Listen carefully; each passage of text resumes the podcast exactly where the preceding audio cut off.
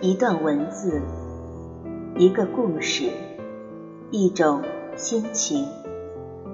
Hello，大家好，我是笑雪，一个愿意把文字转化成声音，让声音陪伴在你耳边的播音人。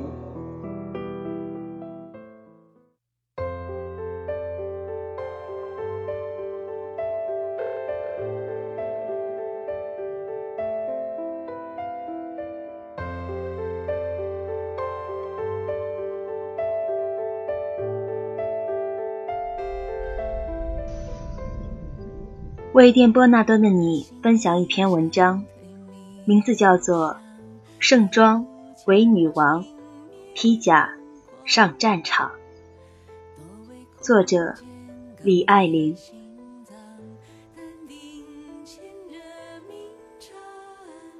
我一直想写写丽的故事。我与丽曾是同学，上学的时候，丽父母离异。他的爸爸是当地一家知名企业的老板，母亲从未露面。有人说母亲多年前改嫁，也有人说早已出国。总之说法不一，扑朔迷离。在那时的我看来，丽是个典型的拜金女，吃穿用度皆与普通学生不同。我们终日套在红蓝相间的土得掉渣的校服里，丽则穿真维斯 T 恤、蓝燕牛仔。早餐我们泡华丰方便面，他吃面包抹奶油。丽从来不学习，因为他从来不用担心前途未卜，更不需要用知识改变命运。后来，丽转学，跟随父亲去了北京，再无音信。多年后，我才从别的同学那里听说了李后来的事。他去了北京以后，父亲生意繁忙，除了定时给他打钱结账，像个没有温度的提款机，无暇顾及他的生活。后来，丽交了一个富二代男朋友，很快同居。男友虽是富二代，倒也不是坐吃山空的窝囊废，自己跟朋友合伙开了家设计公司，把丽宠得像公主。同人不同命，有些人生来受苦，有些人生来享福，丽就是后者。被老爸宠完了，换男友宠，直到男友变成了她的老公。婚礼盛大而隆重，丽像梦幻王国里的公主，被父亲牵着手送到帅气多金的老公面前，笑着说出：“我愿意。”这就是童话里的结局，王子和公主。幸福的生活在一起，可生活总是出其不意。上一秒或许是浪漫惊喜，下一秒也可能是沉重打击。丽老公的事业开始拓展到国外，婚后夫妻聚少离多，丽的心越来越空。尽管她习惯了吃喝玩乐。习惯了挥金如土、骄横跋扈，可一切依然敌不过岁月。公主终将长大，长到看着身边人人携夫将雏的年纪，看到婴儿车里的宝宝就忍不住想抱抱，看见幼儿园门口接送孩子的妈妈就心生羡慕。她开始想要个孩子。男人当场否决。再等几年，等到事业稳定了，我们移民，直接把孩子生在国外。丽虽骄纵，却不是典型的作女。一来二去，二人分歧越来越大，直至成为无法沟通的丘壑。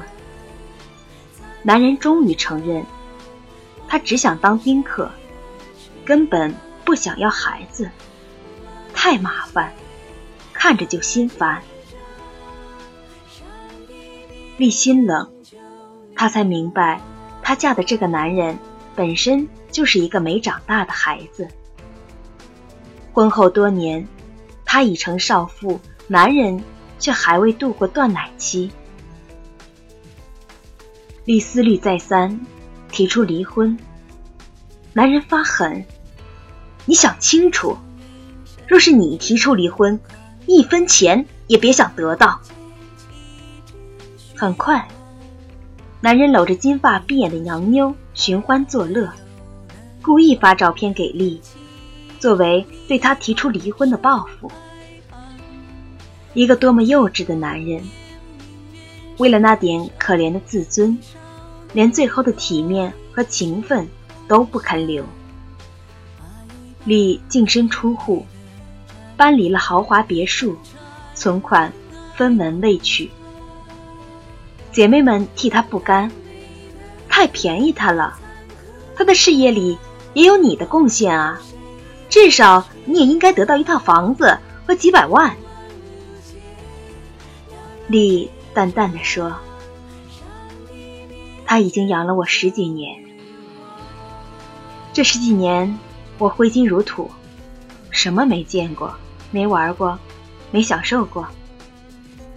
他对我仁至义尽，已经够了。”丽自己租了房子，开始上求职网站投简历。没有拿得出手的学历证书，没有任何行业的从业经验，就先从门槛最低的开始干。丽的第一份工作从房地产销售做起，那时房市尚有最后一把火。李虽无专业经验，但他出色的沟通能力令他备受赏识。两个月后，他第一次用自己挣的钱。奖励了自己一个 LV。后来，立几次跳槽，两年半的时间里，薪水翻了十倍。李终于被一家知名外企挖走，公司送他去美国培训八个月。回国后常驻上海，年薪丝毫不比她的前老公赚的少。这是我从同学那里听到的完整的版本。二零一三年春，我去上海出差。第二天一早，接到一个电话，是丽。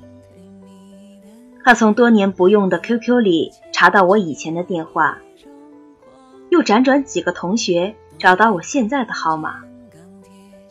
我们在电话两端像疯子一样尖叫，约定当晚一定见面。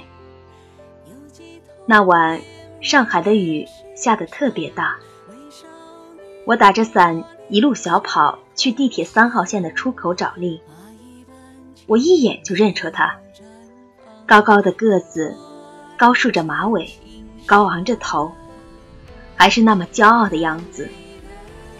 我们向彼此跑去，相拥在一起，立在我肩头，喜极而泣。曾经，在我心里，他是多么清高，多么桀骜啊！青春呼啸着从我们身边掠过，像一条汪洋大河。我们一直聊到凌晨，我从来没有这样近距离的走进过丽，从来都没有这样走进他的内心。他坦然向我讲述自己在北京任性挥霍的十年，上一段失败的婚姻。在这个男人身上交付的青春和时光，没有丝毫后悔和怨恨。他说，网上疯转的那篇关于马苏自己买别墅的帖子，简直就像写他现在的自己。三十岁之前，他活得像一场梦，真正的人生似乎从离婚以后才。真正开始。他像衔泥筑巢的春燕，真正靠着自己的努力，每天一点点，去得到自己想要的东西。出差、开会、学习，不眠不休的加班。我说：“你当年上学可没这么拼过。”李轻叹口气：“唉，是啊，人一辈子要付出的努力，总是守恒的。前面逍遥了，后面都要还的。我现在又开始从头学英语呢，当年最讨厌英语了，学的那么烂。”丽晃晃手里紫色漆皮的 LV 钱包。说：“看，就是这个，我自己挣的第一笔钱买的，一直用到现在。没办法，我大手大脚习惯了，改不掉的，这是唯一没换的包包了。”我看着眼前的丽，马尾高束，目光如炬，我也无法将眼前的她和当年那个塞着耳机听摇滚。上课趴着睡觉，当众与老师对抗的叛逆少女联系起来。我没有陪她经历那十年的奢靡放任，却清楚看到，在纸醉金迷过后，她依然有着独立清秀的人格，乐观坚定的自我。我惭愧地说：“我曾经以为你是靠男人吃一辈子的。”他毫不在意。我原来也这么以为啊，我以前就是这么打算的。小时候靠老爸，结婚靠老公，老了以后靠儿子。我以前从没想过靠自己，直到决定离婚，才明白我要重新活一次。我问丽。净身出户，真的没有一丝后悔吗？他说：“我是瞒着家人离的婚，没脸告诉他们。离婚后又茫然又空虚，就疯狂购物，刷爆了信用卡，又骗了我爸五万块钱还信用卡。我习惯了奢侈的生活，一下子真无法适应。”一直到身无分文才开始找工作，再不赚钱会饿死的。这是同学中流传的版本里没有的一段。我们总是习惯羡慕别人的光鲜，却不曾了解他为生活怎样迎头痛击。我们总是容易看到璀璨夺目的光芒，却不知他在闪耀前。历经了怎样的沉寂？由俭入奢易，由奢入俭难。我知道，像我这种没过过奢侈生活的人，是无法体会那种落差的。换下那些名牌包装，生活是一面甩过来的一块抹布，逼着你擦掉残存的口红和昨夜的脂粉。脱下盛装后的丽，披甲走上自己的战场。不问来路，不管去程，无所畏惧。